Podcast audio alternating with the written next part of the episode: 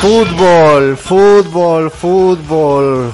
Vamos a lo importante, vamos a lo importante. Ya está bien de tantas elecciones en Estados Unidos, ya está bien de elecciones en, ¿no? en el Ecuador, presidencia de Bolivia. Pero si nosotros lo que queremos hacer es hablar de fútbol, todo esto lo hemos montado, la pizarra en el fondo es una tapadera para hablar de fútbol, es lo que... Se lo voy a decir a Leandro al aire, no lo ha escuchado antes. ¿Sabes que esta semana, Leandro, se lo digo a Leandro aquí en secreto ahora que no nos A ver, escucha a ver, nadie. contame. Esta semana nos han llamado de TC Esports para participar en una tertulia de fútbol a la tarde. No ¿Cómo- te puedo creer. cómo no te te, que- puedo creer. Sí, te lo prometo, literal, literal. Estaba invitado al platón, no podía ir, pero le, me he comprometido para la próxima. Y yo cuando me llamaron... Listo, Alfredo, ya está, ya fue Ya la está, política. ya Dedicate está. a lo que realmente te gusta. Esto es, dice, además el argumento, lean, dice, es que escucho a dos personas siempre Sí. hablar como que saben mucho de fútbol en la pizarra.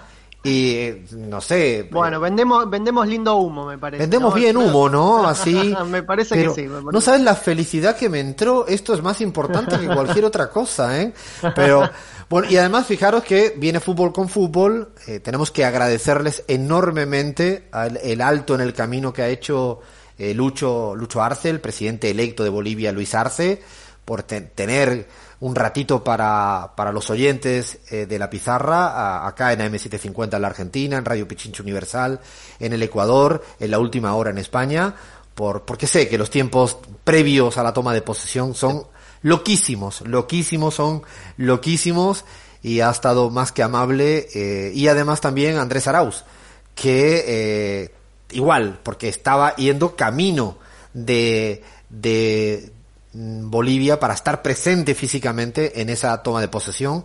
La verdad que le agradecemos a los dos particularmente la diferencia que ha tenido con esta travesura radial llamada la, la pizarra y creo que han dejado una hermosa conversación con mucha cercanía.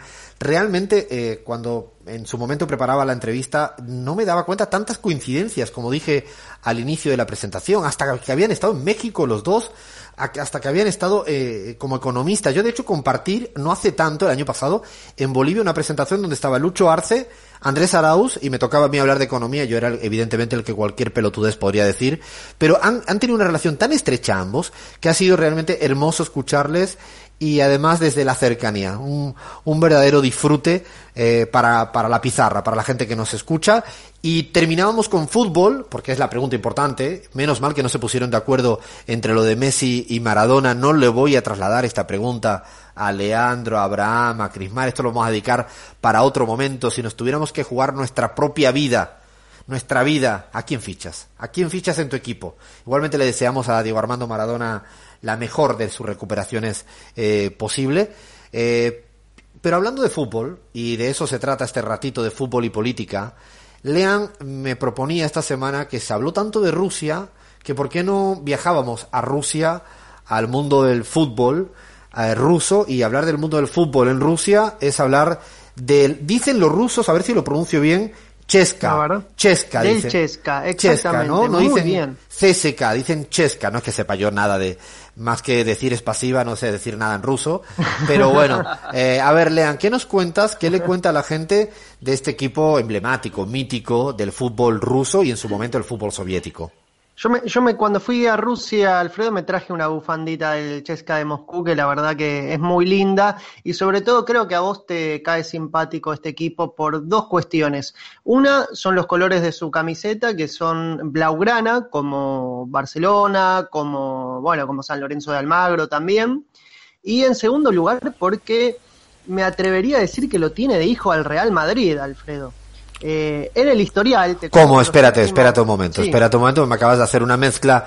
Eh, lo primero, me parece fantástico, me gusta su, su equipación, ¿no? Así azul y grana, esto blaugrana, fantástico. Sí. Criterio estético del Eibar, del Levante, del San Lorenzo Almagro, equipos que saben. Pero lo del Madrid no lo entendí. A ver, explícate bien esto, por favor. En Champions League se enfrentaron cuatro veces, Alfredo, dos en 2012 con un empate, otro con una victoria del Real Madrid. Y en 2019 acá viene en, 2000, en la temporada 2018-2019 eh, eh, por la fase de grupos el Chesca le ganó 1 a 0 de local y 3 a 0 de visitante. Le repite, lean, lean, repite bien esto para la audiencia merengona, que es la, ponga, la, audiencia merengona, eh, no sé si en Argentina se entiende, a la gente del Real Madrid en España se le dicen merengones, de merengue, del blanco, ¿no? No, no es peyorativo ni siquiera, ¿no? Los merengones. Para, para la audiencia merengona que tenemos en la Argentina, en España, en el Ecuador, donde fuera, ¿cómo quedó el Chesca contra el Madrid en el, en el Bernabéu en ese momento?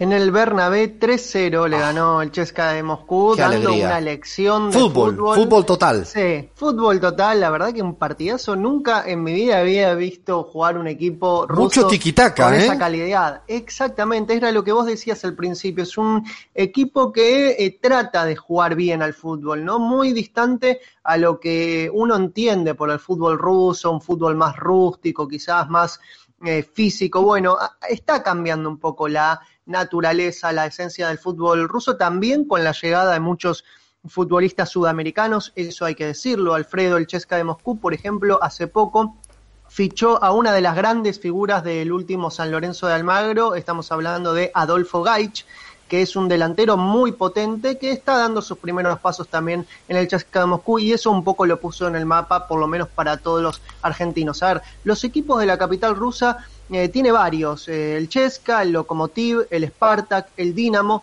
todos ellos... ¿Todos son de la capital? El Spartak de Moscú también, no me acordaba, el, claro, el Dinamo, el Dinamo, y el Lokomotiv, que es otro histórico, sí.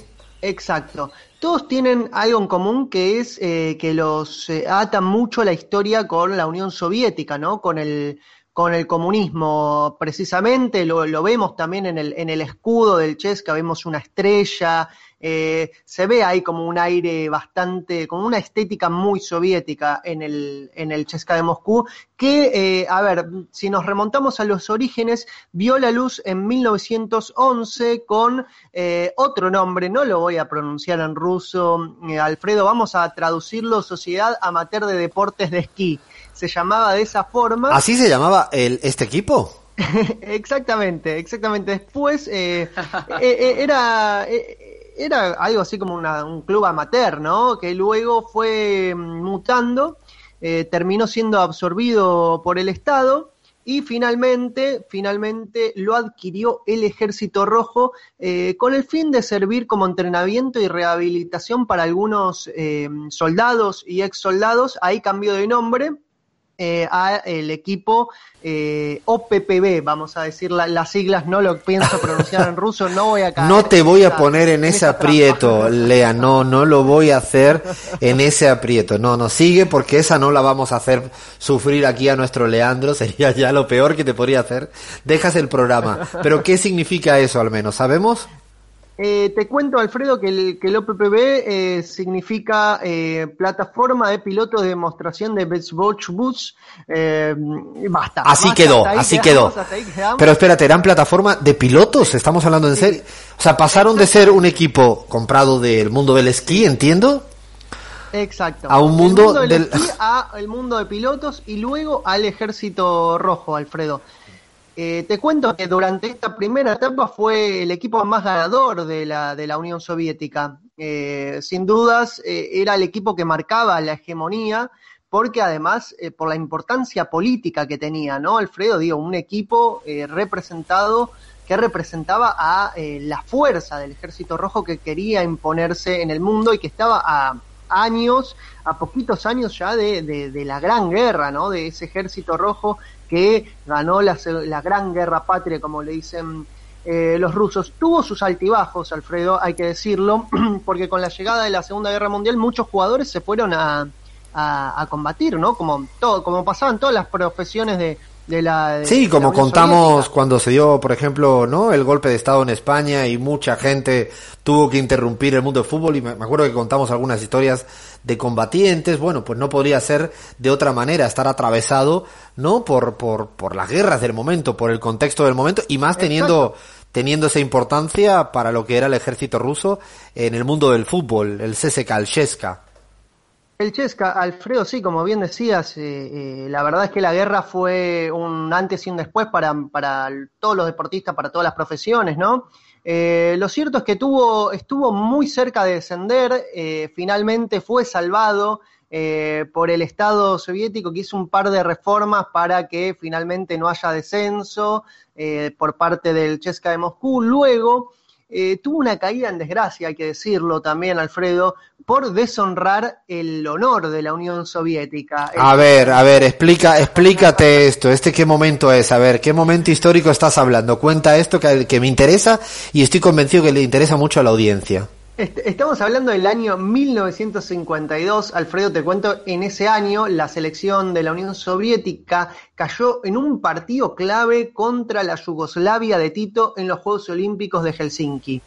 El triunfo eh, fue festejado en las calles por los yugoslavos. Recordemos que había un enfrentamiento muy fuerte entre Tito y Stalin en ese entonces. Lo cierto es que a Stalin la verdad que no le importaba mucho el fútbol, hay que decirlo, no era muy fan del fútbol, pero este, esta, ver a los yugoslavos festejando en las calles un triunfo contra la Unión Soviética eh, trascendía ¿no? los, marcos del, fútbol, era un triunfo más político que futbolístico en un partido por Juegos Olímpicos que la verdad, por, lo, menos a nosotros los sudamericanos, los argentinos, nos importa más el Mundial ¿no? que los Juegos Olímpicos. Stalin quería culpables y llamó, levantó el teléfono y dijo, eh, díganme qué equipo tenía más, eh, más jugadores en la selección. Bueno, resulta que era el CSKA de Moscú, el equipo cayó en desgracia, hubo una limpieza, también el técnico se tuvo que ir, Alfredo el técnico que también eh, estaba muy relacionado con el CSKA de Moscú, y te cuento que quien aprovechó esa limpieza fue eh, la Brent Iberia, que era el amo de los servicios secretos y también el hombre más importante del Dinamo de Moscú. Es decir, que un poco que la Brent Iberia lo pinchó a Stalin para eh, decir, che, hay que, hay que limpiar al, al de Moscú, ¿no? Todo para favorecer al otro equipo. Exactamente, detrás de todo, lo más importante es el fútbol y a la Iberia le importaba que el Dinamo de Moscú eh, se Claro, exactamente, se imponga entre, entre el Chesca. Ahora decíamos, Alfredo, eh, un equipo muy relacionado con la Unión Soviética, con el Ejército Rojo. ¿Qué fue lo que pasó eh, en, en, 1991, ¿no? tras la disolución de, la, Unión Soviética? Es una pregunta que no, nos podemos hacer. Eh, te cuento, Alfredo, que el ministro de, el Ministerio de Defensa de ruso aún es uno de los principales accionistas del, eh, del equipo del O sea, es propiedad, el, el, el, equipo, el Ministerio de Defensa es, es, propietario del Chesca, no sabía esta, esto está... el Ministerio de Defensa ruso No debe haber muchos casos de esto, ¿no? Para nada, para nada. No estamos hablando del Estado en general, sino del Ministerio de Defensa, claro. Exactamente, en particular. Y eh, eh, lo, que, lo que sí sucedió es que tras la disolución de la Unión Soviética, el ejército finalmente eh, le vendió su parte mayoritaria a un empresario ucraniano, Evgeny Kiner. ¿Quién te iba a decir que hoy por hoy un empresario ucraniano sería dueño de uno de los equipos más importantes de Rusia, ¿no? O sea, que quedó en manos al final de la propiedad privada ucraniana de, en este momento de transición post no caída, pero bueno, ya lo que sabemos, lo que ocurrió, no no me podía imaginar que fijaros que, contraste, ¿no? Pasar de de ser Ministerio de Defensa a la plata privada ucraniana. No, es compartida igual hoy la, propiedad. Sigue teniendo este propiedad exactamente, entre este multimillonario ucraniano con el Ministerio de Defensa ruso. Creo que habla un poco también de la realidad hoy por hoy de Rusia. De esta, Esa mixtura, ¿no? De esta mixtura, ¿no? De, empresarios muy ricos con un Estado que todavía sigue siendo eh, bastante fuerte y eh, manteniendo también la liturgia y la identidad, sobre todo en los colores, en eh, en el escudo y en todo lo no que... No cambiaron nada de eso, ¿no, Lean? No se, no se cambió absolutamente nada al respecto. No se cambió nada, el escudo sigue siendo el mismo. Te cuento, Alfredo, que eh, la gente también lo sigue asociando mucho al Chesca de Moscú como el equipo del ejército. Por ejemplo, son los propios eh, georgianos. Eh, Georgia es un país que perteneció a la Unión Soviética que eh, hace poco su gran figura de básquet, eh, estamos hablando del jugador Yengelia, había sido fichado por el equipo del Chesca de Moscú de básquet, que es uno de los equipos más importantes, me atrevo a decir, de Europa en cuanto a la, en cuanto a la disciplina del básquetbol en el Chesca de Moscú.